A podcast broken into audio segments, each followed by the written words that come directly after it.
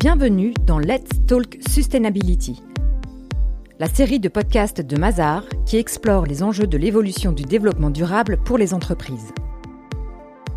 Dans chaque épisode, nous échangerons avec des experts sur des questions environnementales, sociales et de gouvernance. Ils vous donneront des conseils pour élaborer des stratégies de développement durable solides et identifier différentes opportunités de business pour les entreprises. La 27e conférence des parties de la Convention cadre des Nations Unies sur les changements climatiques, la COP27, organisée en Égypte, a eu lieu ces derniers jours. Réunissant l'ensemble des pays du monde, elle s'est appuyée sur les résultats de la COP26 pour agir sur un éventail de questions essentielles pour faire face à l'urgence climatique. Sommet très attendu au regard d'une urgence climatique qui accélère. Alors, pour décrypter les grands enseignements pour les entreprises, j'ai avec moi Swad El-Wazani, associé Sustainability Mazar, et Jennifer Mingre-Coudry, senior manager Mazar, spécialisé sur les enjeux de finances durables, spécifiques au secteur de l'assurance. Bonjour Swad, bonjour Jennifer. Bonjour. Bonjour. Donc vous êtes réunis aujourd'hui pour décrypter ce sujet. Est-ce que vous pourriez nous expliquer en quoi vos deux points de vue sont-ils complémentaires? Alors, comme cela a été précisé dans l'introduction, les COP sont l'espace de discussion et de négociation multilatérale qui doit permettre à l'ensemble des pays de, lutter contre le changement climatique euh, en définissant et en mettant en œuvre la décarbonation de nos économies et de nos sociétés ainsi que leur adaptation euh, aux effets donc du changement climatique. Dans la lutte contre le changement climatique, il y a deux dimensions clés. D'abord, d'un côté, il y a les politiques de mesure d'empreinte carbone et de réduction des émissions de gaz à effet de serre. Et de l'autre côté, il y a le financement de la transition climatique et de l'adaptation aux effets du changement climatique. En tant qu'associé euh, Sustainability Services chez Mazar, moi j'accompagne nos clients dans la définition et la mise en œuvre de leur trajectoire de décarbonation, tandis que Jennifer, elle, accompagne les acteurs du secteur financier euh, sur les sujets de financement de la transition climatique. Nous sommes toutes les deux très complémentaires et d'ailleurs nous travaillons souvent ensemble parce que cela nous permet d'apporter à nos clients une vision 360 degrés de l'ensemble des enjeux. Alors oui, effectivement, face à l'urgence climatique, il y a une véritable prise de conscience des acteurs du secteur financier quant à leur rôle à jouer pour lutter contre le réchauffement planétaire, et c'est clairement grâce à leur action que le principal objectif fixé par l'accord de Paris pourra être atteint, à savoir limiter le réchauffement climatique à 1 degré Celsius par rapport au niveau pré-industriel. Donc concrètement, les acteurs du secteur financier devront en priorité se décarboner eux-mêmes euh, et devront complètement changer leur façon de travailler.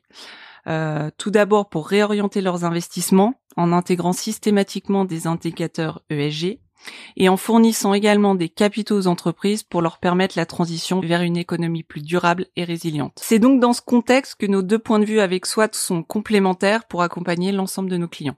Merci Jennifer. Alors avant d'entrer dans le bilan de cette 27e COP, quels étaient les grands objectifs? Alors tout d'abord, je vous propose euh, de rappeler le bilan de la COP précédente, à savoir la COP 26 qui s'est tenue en Écosse l'année dernière.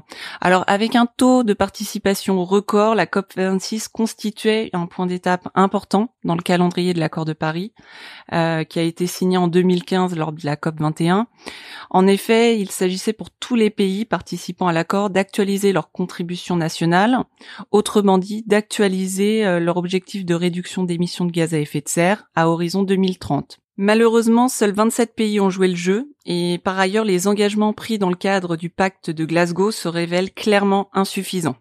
À titre d'exemple, la France n'a pas signé la déclaration sur la fin de vente des moteurs thermiques d'ici 2040. Un deuxième exemple euh, à indiquer, c'est les principaux consommateurs de charbon, que ce soit la Chine, l'Inde ou les États-Unis, n'ont pas rejoint la coalition pour sortir progressivement de cette énergie fossile. Donc concrètement, Face à l'urgence climatique et aux résultats des précédentes COP, il y avait beaucoup d'attentes vis-à-vis de la COP 27. Donc concrètement, ce que l'on peut en retenir, c'est qu'après de longues négociations, la COP 27, qui était la, COP la plus longue de l'histoire, s'est finalement achevée sur un bilan plutôt mitigé, avec notamment une grande frustration sur les engagements pris vis-à-vis de la limitation des gaz à effet de serre. Euh, aucun effort supplémentaire n'a été réalisé. Pas de nouveaux engagements ni d'évolution sur la sortie des énergies fossiles. Euh, finalement, le texte appelle à une réduction rapide des émissions, mais sans entrer dans des détails. Pour finir, une note positive. Euh, lors de cette COP 27, un accord historique a été conclu pour créer un fonds visant à compenser les dégâts du réchauffement climatique sur les pays pauvres, et c'est ce qu'il faut en retenir pour cette COP 27. Merci Jennifer. Alors, soit c'est vrai qu'on a l'impression que ces dernières années ont été quand même assez décevantes. Est-ce que vous pourriez nous dire pourquoi? Alors oui, c'est vrai que les résultats de la COP27 sont mitigés. Chaque année compte et euh, cette COP n'a pas apporté l'élan attendu. Euh, la mise en place du fonds d'indemnisation euh, des, des, pertes et dommages subis par les plus vulnérables, c'est vrai que c'est une avancée majeure sur un point dur des discussions entre les États ces dernières années. Mais, et, Jennifer l'a très bien expliqué, l'accord ne prévoit pas de nouvelles mesures pour limiter les émissions de gaz à effet de serre.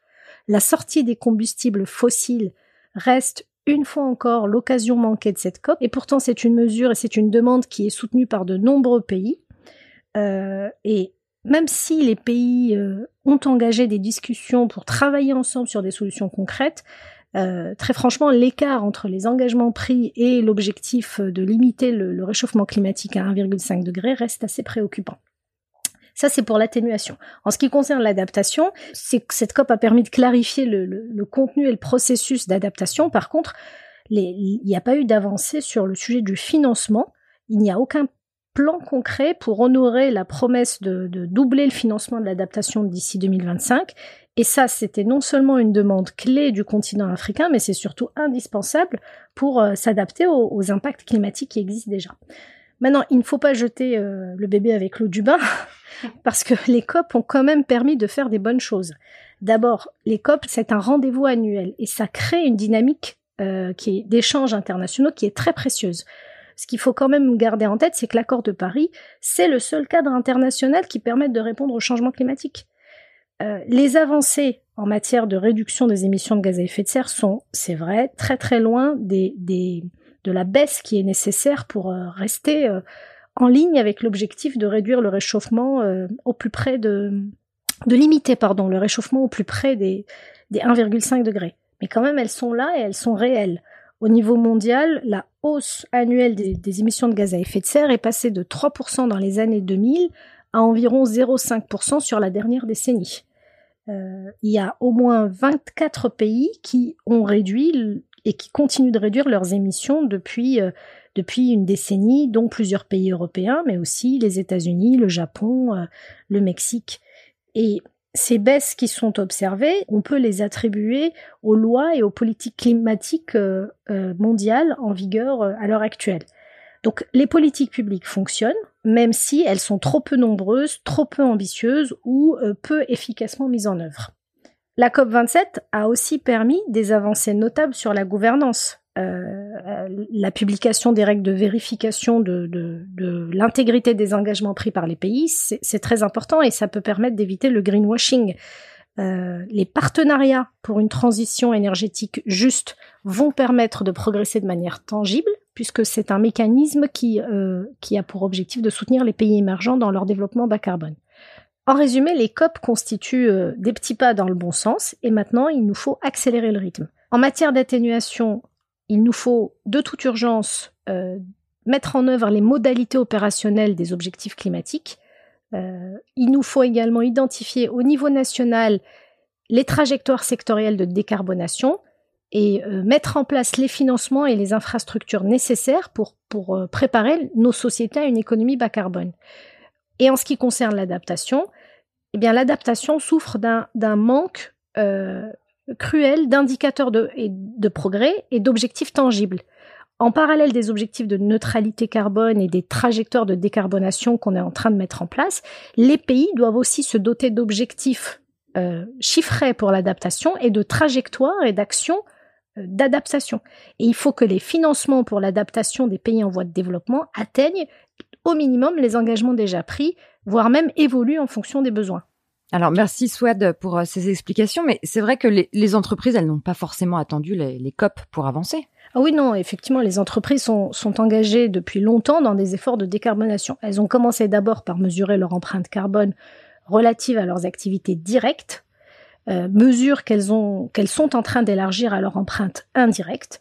Elles se sont également euh, assez tôt hein, fixé des objectifs de réduction de leurs émissions et, et elles sont pour la plupart en train de transiter vers des, trajectoires de décarbonation alignées avec les accords de Paris, donc des trajectoires de, décarbonation qui visent à contribuer à, notre objectif collectif de limiter le réchauffement en dessous des ou en tout cas pas trop loin des 1,5 degrés. Et, et tout, tout, ce que je, tous ces efforts des entreprises sont très très visibles dans les résultats de, du baromètre RSE de Mazar.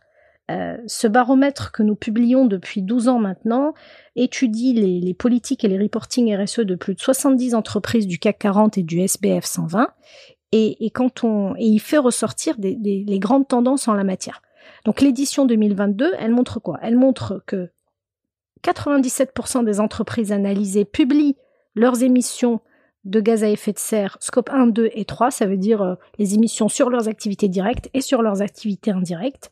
89% ont défini un objectif de réduction de ces émissions, tandis que 61% ont aligné ces objectifs sur une trajectoire de décarbonation euh, euh, en accord avec les objectifs de l'accord de Paris. Maintenant, il faut quand même nuancer un peu ce constat et ces résultats très impressionnants parce que notre baromètre montre également que les plans de transition climatique des entreprises sont insuffisamment détaillés dans leur communication, voire parfois totalement absents.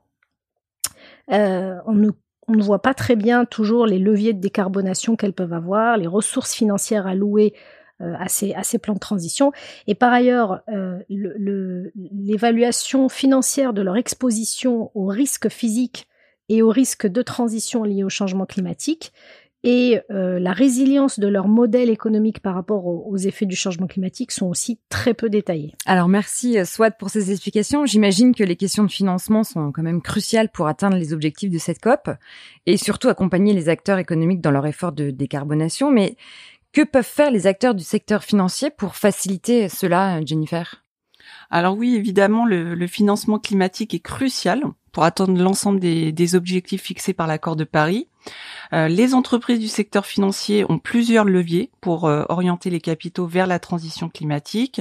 Alors le, premier exemple qu'on peut donner, c'est euh, de calculer leur bilan carbone en y incluant le scope 3, c'est-à-dire les émissions indirectes, en y incluant notamment l'empreinte de leur portefeuille d'investissement ainsi que celui de leur portefeuille client et définir ainsi une trajectoire de décarbonation qui devra être suivie dans le temps. Le deuxième exemple qu'on peut donner pour les entreprises financières, c'est euh, se désengager de certains secteurs tels que les énergies fossiles et intégrer également des critères liés à la réduction d'empreinte carbone dans leurs décisions d'investissement. Et enfin, dernière solution, euh, innover et créer de nouveaux produits pour encourager les clients à mettre en place des actions de décarbonation. Alors merci Jennifer. Euh, il va être temps maintenant de finaliser notre euh, notre échange. Avez-vous un message fort à faire passer aux entreprises qui nous écoutent aujourd'hui? Alors oui, euh, il faut que les entreprises du secteur financier aient pleinement conscience qu'elles ont un rôle essentiel à jouer dans le financement de la transition climatique et par conséquent, elles doivent vraiment mettre tout en œuvre dès à présent pour réorienter l'ensemble des flux financiers vers des investissements bas carbone et résilients. Merci Jennifer. Swad, euh, avez-vous un message fort à faire passer aux entreprises également? Moi je dirais que cette COP27 a beau être, euh, encore une fois, un tout petit pas vers la bonne direction, elle n'en pose pas moins les jalons d'une économie décarbonée. Donc mon message pour les entreprises, c'est que la décarbonation de son modèle économique est aujourd'hui, encore plus qu'hier, un vrai levier de performance et de pérennité dans le monde bas carbone en construction. Merci Swad, merci beaucoup Jennifer pour euh, vos éclairages. Je ne doute pas que nos auditeurs auront beaucoup appris grâce à vos explications. Et à très vite. Merci. Merci. Merci d'avoir écouté le podcast Let's Talk Sustainability. Pour suivre cette série, abonnez-vous sur votre application préférée ou rendez-vous sur mazar.fr.